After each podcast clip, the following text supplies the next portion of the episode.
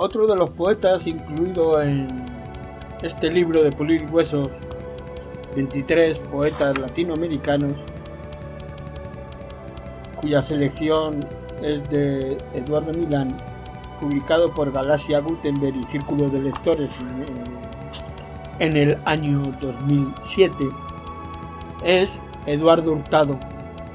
Eduardo Hurtado, mexicano, también de 1950.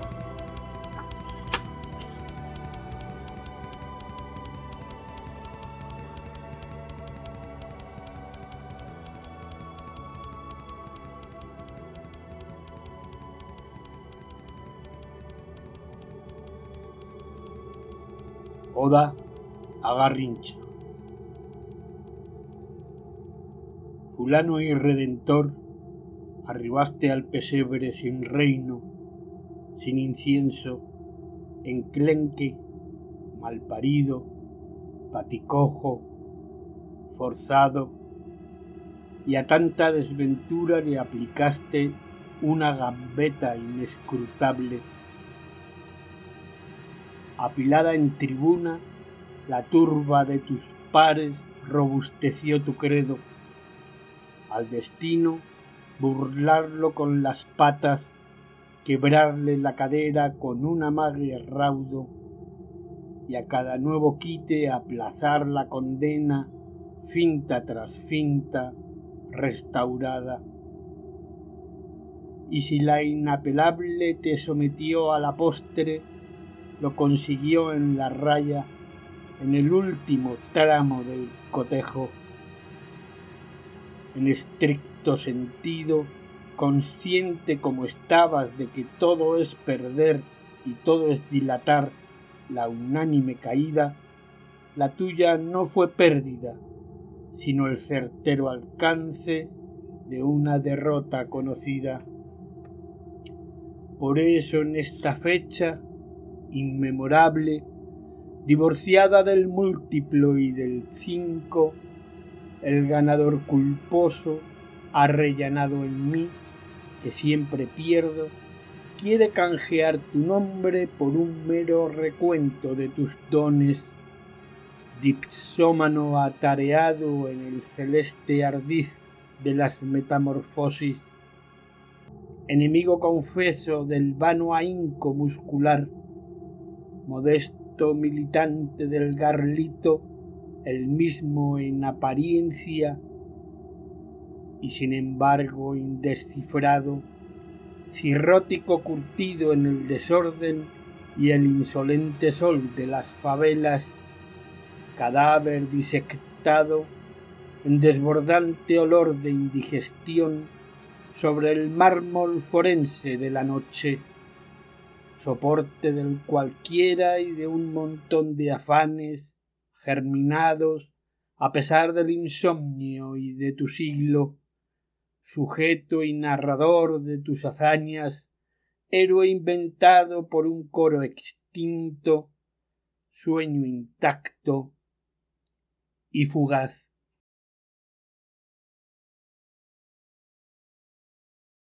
La mesa ya estaba ahí desde la sombra de los tiempos, a la sazón enhiesta y contenida, atalaya, viga endeble del sueño, para poner caudal, infusiones, manjares, el hombre la volvió hacia el horizonte, bajo el soto tupido, el trazo simultáneo de la mesa. Cae un árbol cada hoja una balsa y los caminos del exilio, cada rama, los pájaros, un linaje y el río, del tronco oblicuo, la mesa y el llamado del mar, el paso alterno, garrapatear los signos que narran el origen o la historia prosa, poesía, pide un esquema con tinta y con gavetas, una mina de hierro, una galaxia, pero la mesa, espontánea, cordial, sus arquitectos le amputaron la cola y el hocico. Se le puede malear, orientarla, ves, patas arriba. En cualquier caso, preserva su lealtad al suelo y los guisados. Ante la ingravidez de las manzanas, ella aporta materia y sedimento. El prodigio compacto se inscribe y se sostiene orgánica, obsequiosa, con la televisión a cuestas. Es durable, verdad, pero no eterna. Se apaga un día, como la madre y los repollos, como un astro difunto que ya sin ser chispea.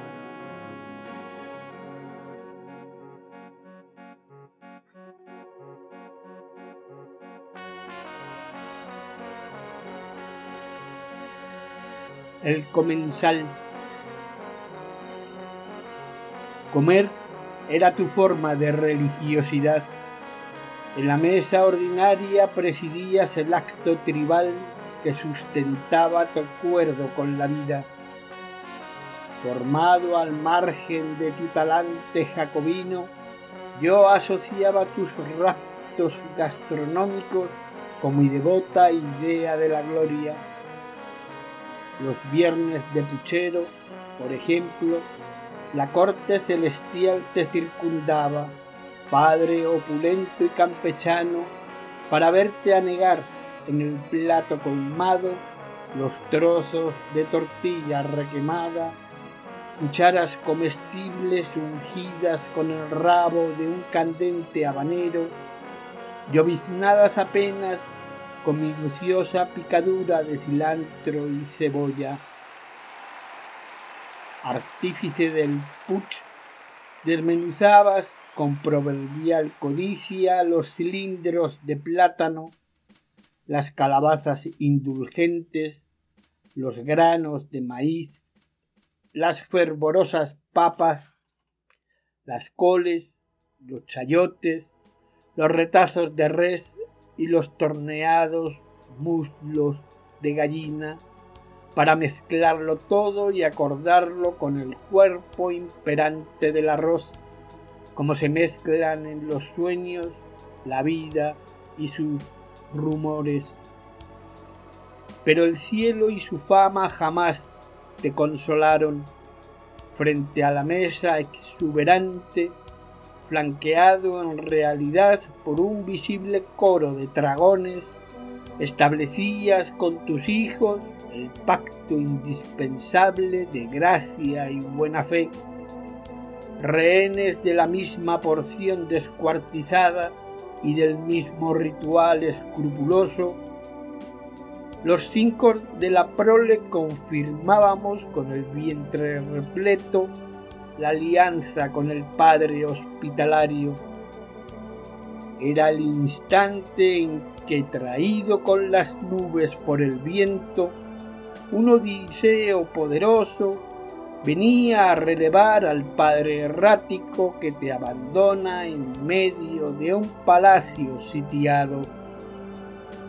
Ahora, cuando en mi propia víspera reconstruyo tus diarios descalabros al surcar la ciudad con tu indumento deslucido y la embriaguez a cuestas, al verte desde la orilla de mis pérdidas, volver a casa derrengado a sortear los legítimos reproches de la madre, ahora, en mis propios cincuenta irreparables, reconozco que siempre compartimos el mismo desconcierto.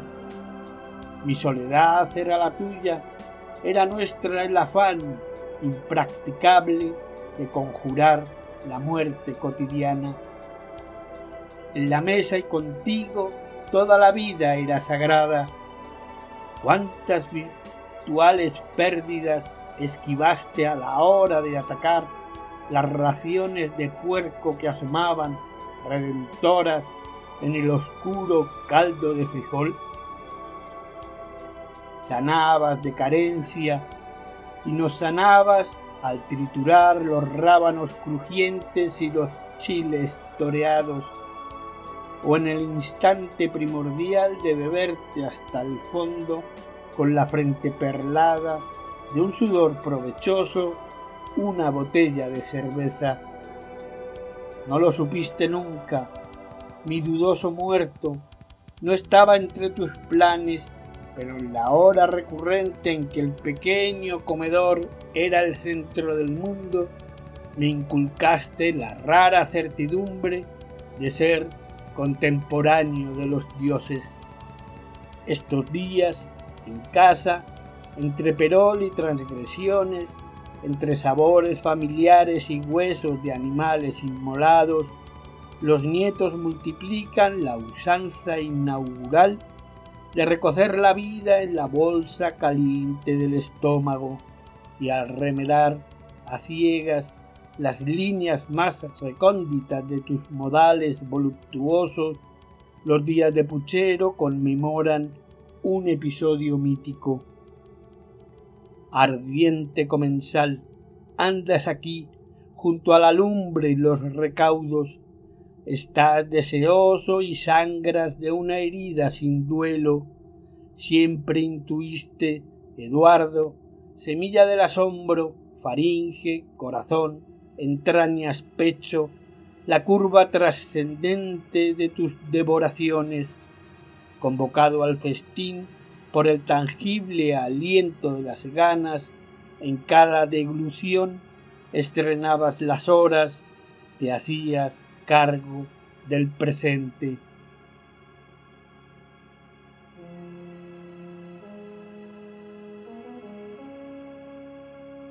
Lo que extrañé de ti con epílogo en X. El garbo con que abrías el portón en las noches de lluvia, la danza singular que celebrabas del corredor a la cochera, con esos brincos tuyos tan anómalos, las infinitas hierbas, hongos, lechugas, matojos y cactáceas que alineabas con emulsiones ásperas absurdas, corrosivas como viandas del norte de Turquía, tus reiteradas incursiones al vapor de la estuosa regadera, el chipi eterno, la humedad de tu pelo desafiando mi asidua hipocondría, tu desnudez en lucha con el rigor de marzo, el cachondeo final contra el sino y la muerte, y mi horror a pescar la pulmonía. Tu demencia sonámbula, tu afán de divagar al filo de la noche, ya muy alta, y traducirlo todo al disparate para encontrar al cabo el único sentido practicable. Tu forma de imponer el desorden y el júbilo plumeros para el tedio de mi casa estricta, tu pasión por el tráfago, el paseo, la caminata, el éxodo, el trote y tantas formas de operar el más limpio nomadismo. Tu obsesión por los parques y las plazas, las rutas que vacilan, se bifurcan, proponen laberintos atraviesan espejos y pupilas, van de Texas al trópico y del Templo Mayor a Rumanía. Hoy las ciudades trazan el mapa de tu ausencia, un catastro de huecos. Exógena y excéntrica, extrañé tu exacción de extranjería y eché en falta, mi modo, las galas sedentarias de tu risa.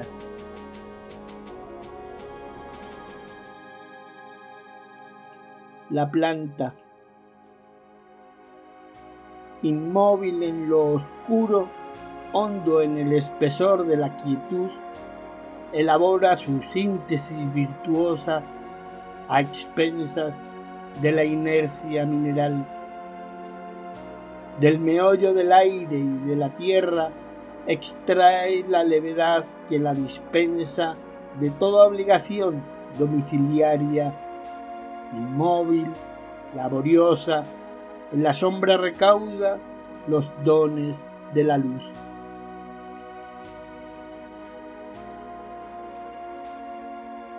En el restaurante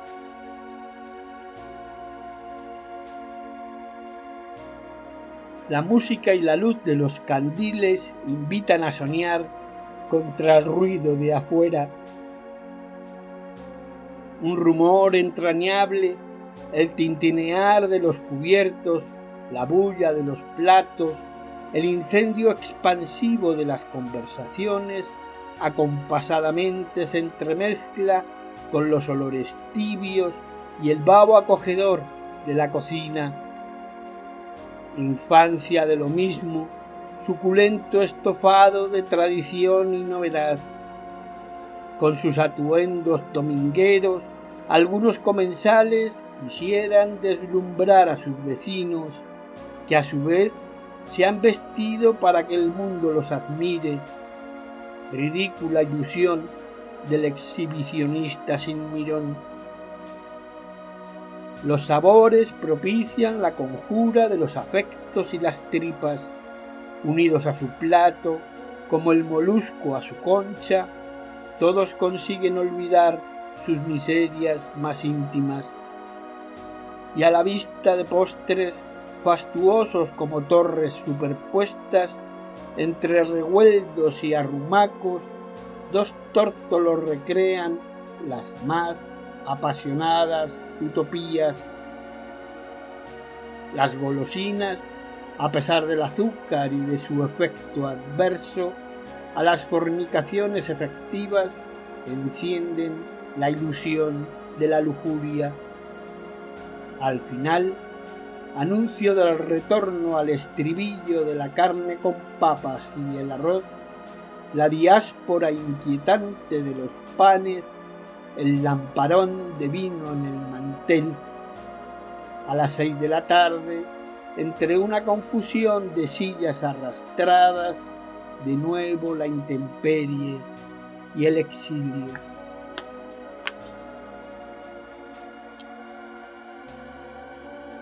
Latina. Con dos epígrafes. Anita lava latina palindroma infantil. Tardes como una alcoba submarina con su lecho y su tina. Ramón López Velarde. Anita, con su lavar dichoso, porque sí, nos la dio en su extensión de gracia y de misterio. Ya la palabra, entonces, iba y venía al margen del zacate y la gramática, ni tan tan, ni tan limpia, pero qué regodeo con aroma de bálago y de chispa verbal. Poco después, la dócil fluctuación de todo el cuerpo daba pie a nuevas excursiones infractoras, renuentes a la norma mi hermana y yo derrochamos las tardes en ocio sumergido y hedonista. Los nombres, de nuevo, zozobraban el pelón, el anfibio, la galera.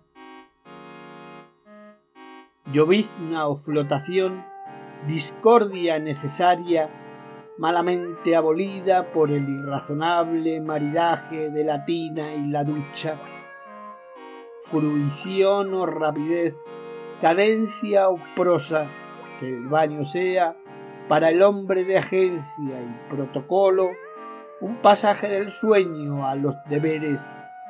Yo insisto en ocupar una alcoba y submarina.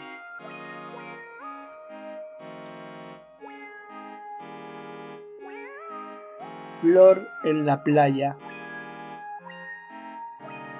Esta flor amarilla de cuatro agudos pétalos abiertos sobre la arena se afana y dura, resiste y brilla, sostiene contra el mar su vocación de estrella. Pesquisa. Te busco amor en todos los exilios, más allá de las islas y del vinoso mar que las engendra, atrás de un horizonte inabordable o en el vasto agujero que el nimio destellar de las galaxias apenas dulcifica. Y no rebusco amor donde alcanzar es menos, en la ciudad recóndita por el rumbo de hollar junto a mi casa, porque ese trecho lento, amor contiguo, el que va de mi umbral a tu portillo, abarca un cosmos y andarlo es abolir la marcha que ha de ser la lejanía. El último flamer. Otra vez, aquí estás, en la brunida esquina de una ciudad sin centro. Hay miedo en todas partes Muchos van a morir sin verso, desalmados a mil varas del mar. Pero aquí estás, dispuesto a reponer al héroe que serías. No hay campaña, ni prenda, ni dama bajo el arco del retorno. La trama es despistarse, hallar la encrucijada que conduce a otra parte y de nuevo, a otra parte y otra vez, aquí estás. Sin ailuro, lento el guepardo porque olfatea el destellar de su eficacia y la presa se inquieta al evocar la garra, apta el guepardo, solvencia, empuje, vista total de la sustancia y a confirmar de un salto la fría potestad sobre la masa. Boca, solo ganas, boca para el devorador inapelable, hemorragia, destrozo, paladar.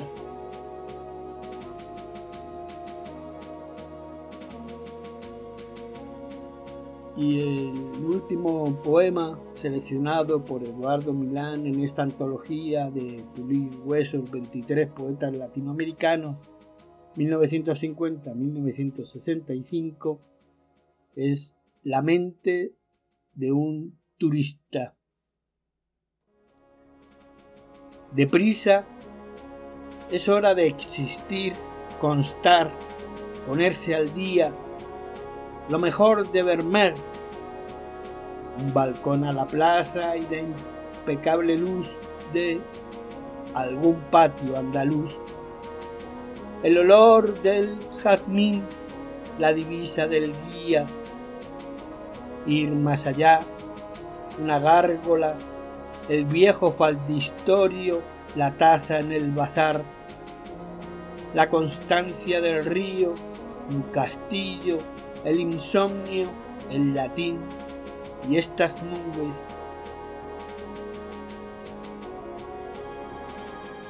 Un Amazon Museum, un petit déjeuner.